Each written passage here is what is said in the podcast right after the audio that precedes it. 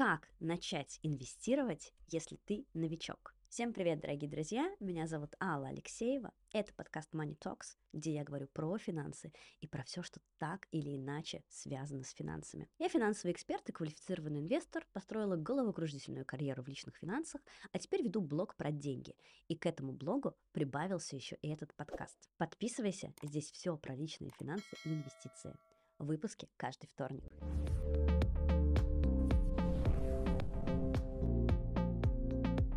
Начну с новостей. В этом году я помогу любому желающему создать капитал и начать инвестировать без урона для вашей семьи, без изменений вашего лайфстайла, без бесконечной экономии и без ущемления себя в своих покупках. Простыми, регулярными действиями, которые позволят вам комфортно окунуться в мир финансов и инвестиций и избежать всех возможных ошибок новичка. Смотрите это видео до конца, чтобы присоединиться к моему Saving Challenge, начать инвестировать и, наконец, забыть про все свои проблемы с деньгами. Не пропустите эту уникальную возможность. В прошлом году я проводила такой же челлендж. Просто посмотрите, какие отзывы я получила от своих учеников. Ну а перед тем, как мы все вместе с вами окажемся на челлендже, давайте посмотрим, какие первые шаги нужно делать новичку, если он хочет начать инвестировать на фондовом рынке. Итак, шаг первый. Чтобы начать инвестировать, нужны деньги. Звучит, казалось бы, очевидно, но на самом деле в этом-то и основная загвоздка. Многие думают, что нужны какие-то невероятные миллиарды, многие из-за этого не начинают, потому что говорят, что у меня нет денег, какие инвестиции, мне бы с долгами расквитаться. И, в принципе, этот шаг, он максимально отдаляет множество людей от того, чтобы начинать создавать свой капитал. На этом канале есть прекрасное видео, где взять деньги на инвестиции. Обязательно посмотрите его после. Я там подробно рассказываю, как найти дополнительные источники дохода и реально взять деньги из воздуха для того, чтобы начать инвестировать с небольших сумм. Супер полезные лайфхаки, которые помогут вам начать создавать свой капитал. Соцсети, ритейлеры, инфлюенсеры каждый день с помощью маркетинга толкают нас на то, чтобы тратить деньги. Мы бесконечно скроллим ленту и видим, как люди живут какую-то потрясающую, невероятную жизнь, где они очень много тратят денег, и нам кажется, что это нормально, что все наши заработанные деньги нужно тратить. Давайте вот с этим разберемся сейчас и посмотрим, что здесь не так. Начнем с очевидного.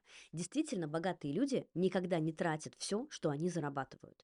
Это единственный способ создать себе капитал. Поэтому, когда я слышу в одной известной песне «За одну ночь всю зарплату», меня начинает немножечко подтрясывать, потому что это тот образ мышления, который нам зачем-то так активно навязывают. Ну и, в принципе, понятно зачем. Потребитель очень удобен экономике. Потребитель, который все покупает, потребитель, который берет кредитные карты, потребитель, который забывает по ним внести деньги, платит бешеные проценты, богатеет кто? Богатеют банки, богатеют ритейлеры, богатеют производители. В конечном итоге богатеют все, кроме потребителя, который просто бесконечно платит эти проценты. Но давайте конце концов перестанем быть потребителями, а начнем быть инвесторами. Именно для этого мы на этом канале и собрались и смотрим это видео. Начнем с математики. Математика очень простая.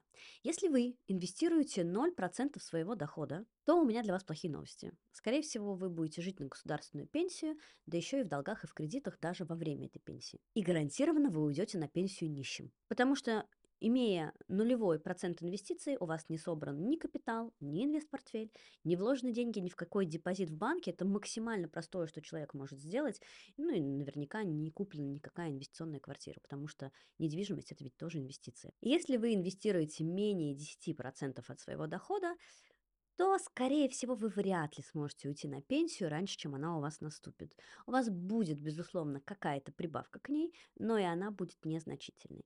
Но если вы инвестируете 15% и выше, то вы гарантированно сможете уйти на пенсию гораздо раньше, чем положенный срок, начать жить на пассивный доход, организовать себе несколько источников этого дохода и в целом еще в довольно молодом возрасте забыть про активный заработок и наслаждаться размеренной жизнью так называемого молодого пенсионера. Но на самом деле здесь есть другая загадка. Я не знаю, сколько вам лет, и вы сейчас смотрите это видео, но если вы думаете, что вы гарантированно в 60 или в 65 лет заканчиваете работать, и вот тут начинается совсем другая жизнь, где у вас не будет активного источника дохода, где вы будете жить на дотации от государства, где вам наверняка будут помогать ваши дети, и где вы должны точно себе обеспечить пассивный источник дохода, я вас разочарую, это не совсем так. Э, в 60 и в 65 лет с учетом современной медицины, скорее всего, вы еще будете работать, если действительно вы этого захотите. Тут вопрос вашего желания. И если вы этого не захотите, то вы можете перестать работать и в 45. Здесь вопрос того, как вы обращались с вашими деньгами, что вы с ними делали и так далее. История известны миллионы примеров людей, которые имея активную успешную карьеру, могли уйти на пенсию в 40-45 лет лишь только потому, что они разумно распоряжались своими деньгами. Поэтому уходим мы на пенсию не в 60, не в 65, а в то время, когда у нас достаточно денег, чтобы перестать работать. Если у вас их и в 65 не будет достаточно, то поверьте, вам придется работать и в 70, и в 75, и, не дай боже, в 80. Так себе перспектива, да? Поэтому, когда я слышу, что у меня нет денег, челлендж, про который я вам говорила в начале видео, стартует со 100 рублей. Вот 100 рублей у вас точно найдется. А мы плавно с вами идем к шагу 2. Для новичка. Что нужно новичку еще для того, чтобы начать инвестировать? Но на самом деле банально, опять-таки, но факт. Понять вообще, что же такое инвестиции. Ведь это очень широкое понятие, и не обязательно оно должно быть связано конкретно с фондовым рынком. Самым простым языком.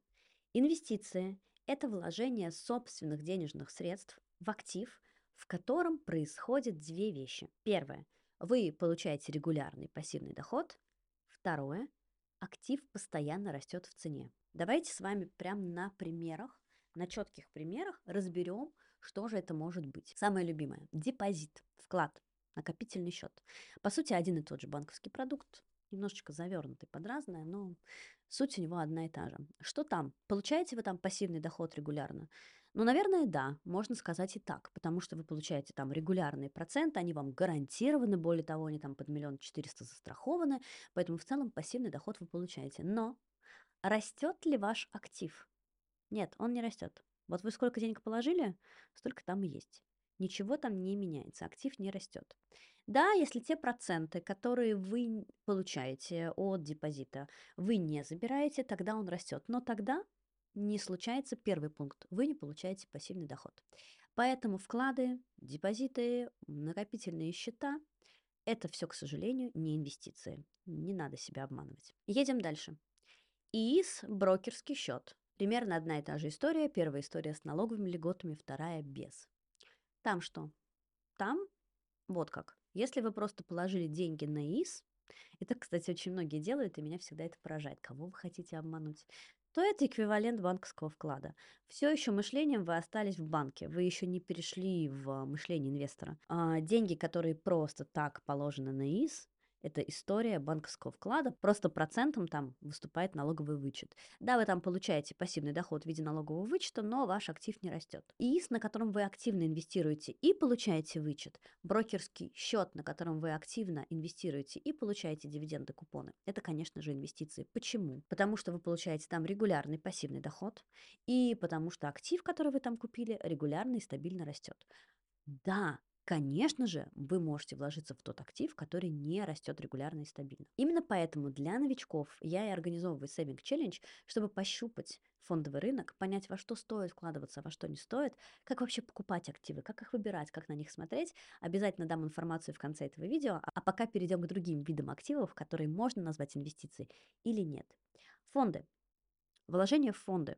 На самом деле вложение в фонды может быть как через брокерский счет, э, ИИС, неважно, так и через сам банк. Что здесь происходит? Здесь происходит примерно следующее. Вы не получаете никакого пассивного дохода, но вы получаете рост актива. Поэтому, соответственно, безусловно, это инвестиция с точки зрения роста, но если ваша цель не только стратегия роста, но и регулярное получение прибыли, то фонды – это не ваш выбор.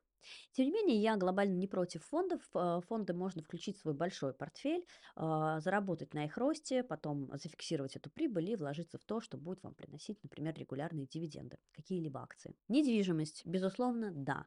Недвижимость это тот актив, который регулярно может вам приносить пассивный доход, и недвижимость – это тот актив, который регулярно растет в цене. Здесь без вопросов. И недвижимость, и фондовый рынок – это как раз то, что называется инвестициями в классическом смысле. Криптовалюта. Что здесь? Ну, предположим, если мы с вами рассмотрим такой самый простой способ инвестирование в крипту. Купил биткоин и держишь биткоин. То здесь, как и в ситуации с фондами, только стратегия роста. А, опять-таки подход ровно такой же, как в ситуации с фондами. Вложился, получил большую прибыль, например, и продал. Потом, да, вывел деньги, вложил в то, что будет приносить пассивный доход. Но в крипте есть еще масса других вариантов, как можно получить прибыль, в том числе и стейкинг, что является где-то, наверное, эквивалентом вашего депозита в банке, поэтому там тоже есть возможность получать пассивный доход. Соответственно, инвестиции в криптовалюту мы тоже с вами можем смело причислить к тем видам активов, которые и пассивный доход приносят, и растут в цене. Итак, если подытожить, то инвестиция – это фондовый слэш криптовалютный рынок, потому что для криптовалютного рынка в целом фондовый рынок был прототипом, и недвижимость. Но если мы сейчас откинем крипту, потому что крипта еще выглядит для людей максимально непонятным, неясным каким-то явлением, и просто вернемся к фондовому рынку, то а, в чем принципиальная разница для меня с точки зрения инвестиций в недвижимость и фондовый рынок? Я инвестирую и туда, и туда. Вход на фондовый рынок реально 100 рублей вход в недвижимость сотни тысяч рублей. Поэтому для новичка, для человека, который еще не начал инвестировать, наверное, фондовый рынок максимально уникальное место, где он может и деньги свои проинвестировать, и прибыль получить, и не вкладываться миллионами сразу.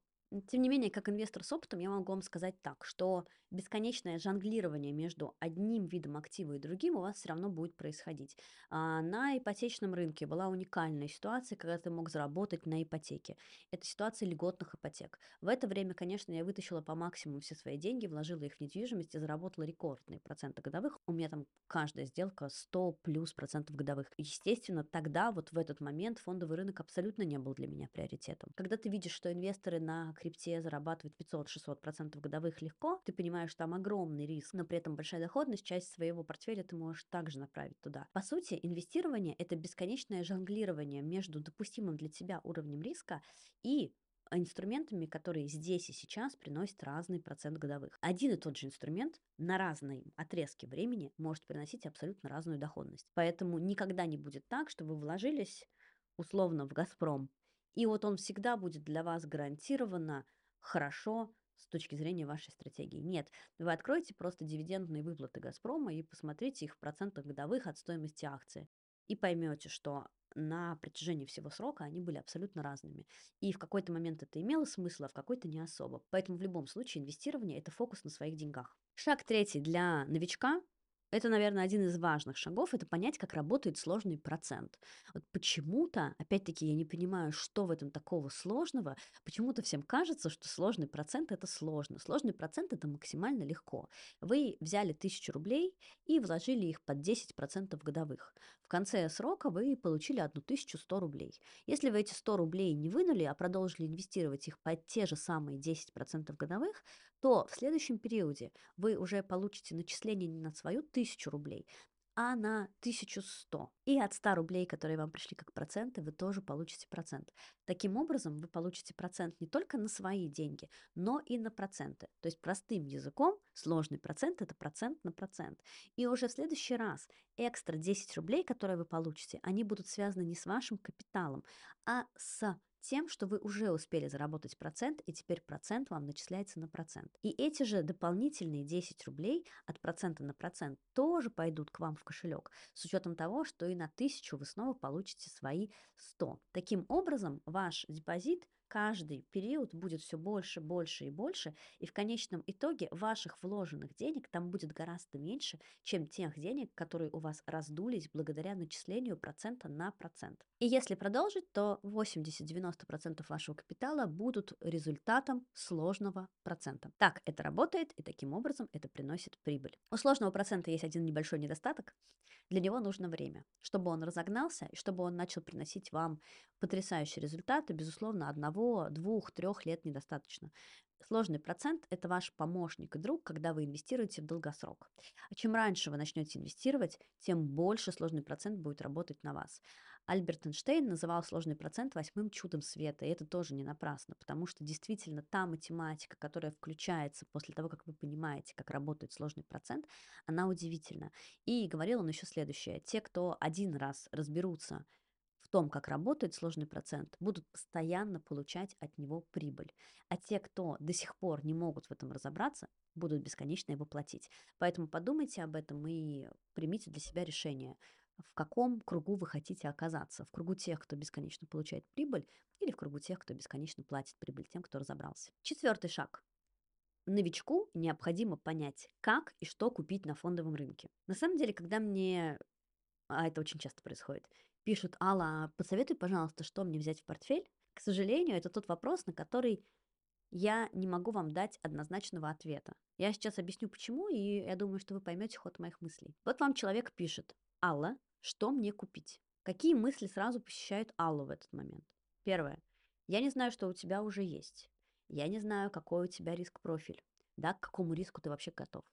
Я не знаю, какие у тебя инвестиционные цели, на какой горизонт ты инвестируешь. И я даже не знаю, сколько тебе лет. Для того, чтобы определить правильную инвест-стратегию, нужно, чтобы сошлись все эти параметры, чтобы ты четко понимал, что за человек перед тобой, чтобы ты видел его портфель, чтобы ты мог его пересобрать, посмотреть, проанализировать, понять его возможности, понять, сколько денег он вообще в принципе готов вложить, потому что что купить? Ты можешь купить а, фонд за 100 рублей, а можешь купить а, портфель на несколько миллионов. Все очень индивидуально и по-разному. Если бы существовали люди, которые могли безоговорочно точно сказать, что вот эта компания, это будущий Amazon, будущий Apple, будущий Google, то, безусловно, все бы побежали инвестировать туда. Но, кстати, здесь еще одно неочевидное знание, которое пригодится вам на фондовом рынке, никто никогда не приведет толпу к грузовику с пряниками читай к грузовику с доходностью. Если вы видите, что какой-то новостью и какой-то инвест-идеей очень сильно спекулируют в СМИ, то, скорее всего, эта идея не случится. Скорее всего, это специальное привлечение внимания и потоков денег частных инвесторов, чтобы отвлечь их действительно от какой-то прибыльной инвест-идеи, которая будет доступна условно единицам. Поэтому всегда думайте своей головой, рассчитывайте на себя. Так вот, возвращаясь к вопросу, что же купить, нет универсального ответа на этот вопрос. Но, безусловно, есть небольшие покупки, которые в рамках своего портфеля может себе позволить каждый инвестор. Именно на это настроен Saving Challenge, про который я вам уже начала рассказывать постепенно. И именно этому он учит, как регулярно на небольшие суммы постоянно обновлять свой портфель, чтобы постоянно вливать туда новые активы и чтобы он постоянно рос. Помимо подобной регулярной стратегии, есть еще стратегия индексного инвестирования. Давайте я вам про нее тоже расскажу. Во-первых, что такое биржевой индекс? А, биржевой индекс – это индикатор состояния рынка. Рассчитан он может быть по-разному, но в основном это некая средневзвешенная из капитализации крупных компаний, которые торгуются на рынке. Биржевые индексы помогают определить в целом состояние фондового рынка и, в принципе, экономический цикл. Как я уже и сказала, обычно биржевые индексы рассчитывают как средневзвешенное, но иногда еще как среднеарифметическое. Например, индекс Dow Jones рассчитывается как среднеарифметическое, а индекс S&P 500 рассчитывается как средневзвешенное. В России существует два наиболее популярных индекса. Это индекс РТС и индекс Московской биржи. РТС – это индекс российских обыкновенных акций, торгующихся в российской торговой системе РТС. А индекс Московской биржи – это индекс, а, основанный на 30 самых крупных компаниях, наиболее ликвидных акций, которые уже, соответственно, торгуются на московской бирже. За базовое значение в 100 пунктов индекса московской биржи принято значение на момент 22 сентября 1997 года. Вы сейчас можете посмотреть, какое состояние индекса московской биржи на данный момент. Это будет около 3000 и выше.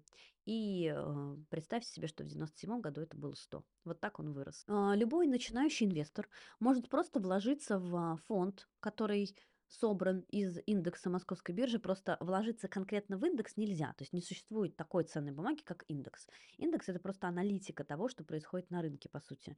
Да, у него есть и кривая доходности и так далее, но глобально вот в индекс как в таковой вложиться нельзя. Можно вложиться в фонд на индекс, и таким образом а, любой инвестор будет просто эм, инвестировать в самые ликвидные компании на рынке московской биржи. То есть это такая самая базовая примитивная стратегия. Ничего не придумывать, просто быть постоянно в рынке. Из минусов это вложение в фонды. А мы уже поговорили о том в этом видео, что фонды не платят нам пассивный доход. Поэтому стратегия не всем подходящая. И все-таки нужно разобраться с теми, кто платит дивиденды, а кто нет. Таким образом, мы с вами постепенно идем к шагу 5. Шаг пятый. Технически одного понимания недостаточно.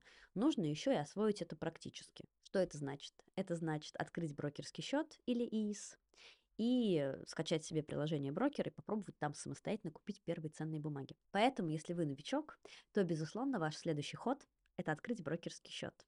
Но вот представьте себе вообще, что такое брокерский счет. Представьте себе, что вы перекрестке или в метро, купили карту магазина, положили на нее деньги. Это вот таким образом вы открыли брокерский счет и пополнили его. А дальше вы с этой картой заходите в сам магазин. И перед вами огромное количество разных товаров, разных производителей, и вы берете корзину и начинаете набирать эти товары в свою корзину. Эта корзина – это ваш портфель, а товары, которые вы туда положили, это ваши активы. Вот таким образом, наверное, для вас максимально понятно будет, что такое брокерский счет. И э, если мы предположим, что все эти товары с неограниченным сроком годности, то если бы вы эту корзину так и оставили – в магазине, она была бы закреплена за вами, то вы бы просто сидели и смотрели на то, как стоимость на эти товары возрастает.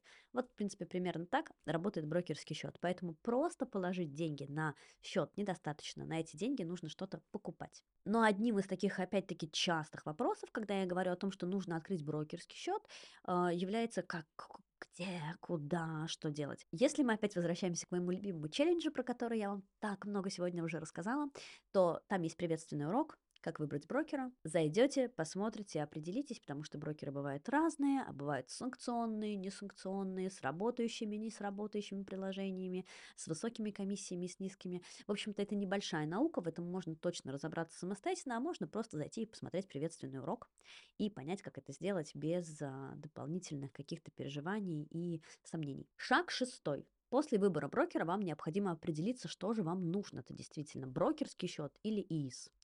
ИИС, по большому счету, это такой же брокерский счет, только с возможностью налоговых льгот. И по сути своей, если вы нацелены на долгосрочное инвестирование, то открывать вам лучше всего ИИС.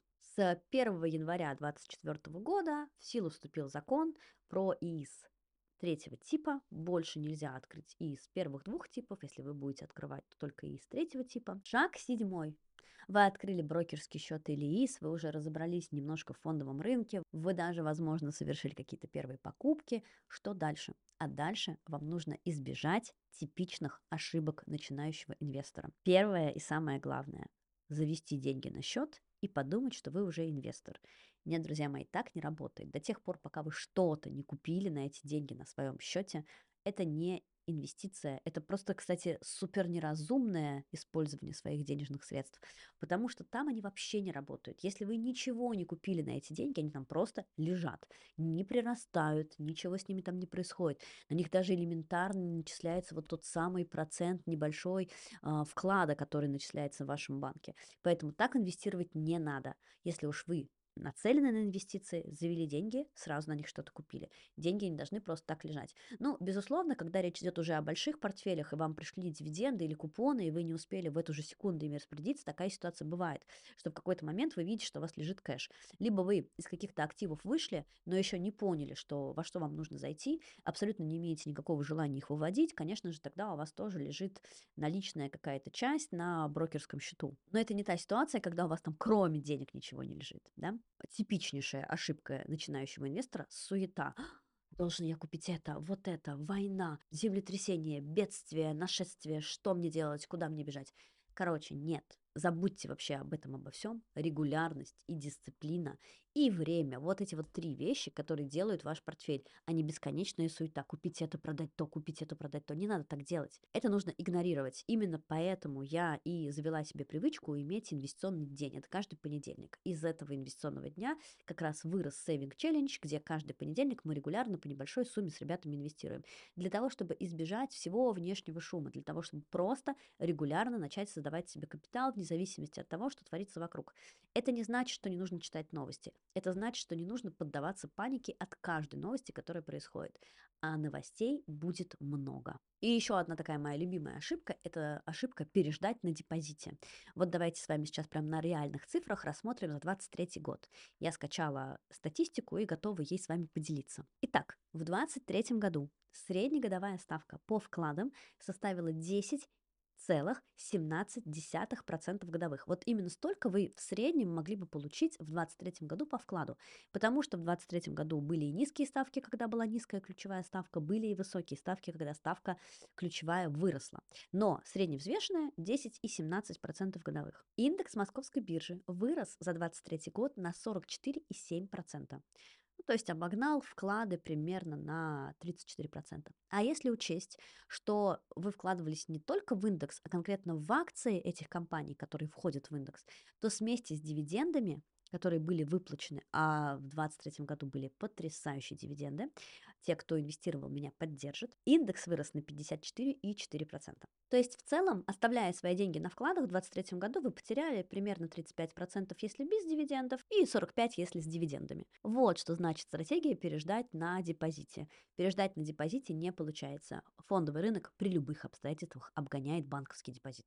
В целом, это все, что нужно знать новичку, самом начале инвестирования. Если этот подкаст вас вдохновил, и вы хотите начать инвестировать и хотите попасть ко мне на челлендж, то вот что вам нужно сделать. Ниже в описании к этому видео вы найдете ссылку на челлендж, а по промокоду челлендж вы получите 10% скидку на годовое участие. Промокод будет действителен до конца февраля.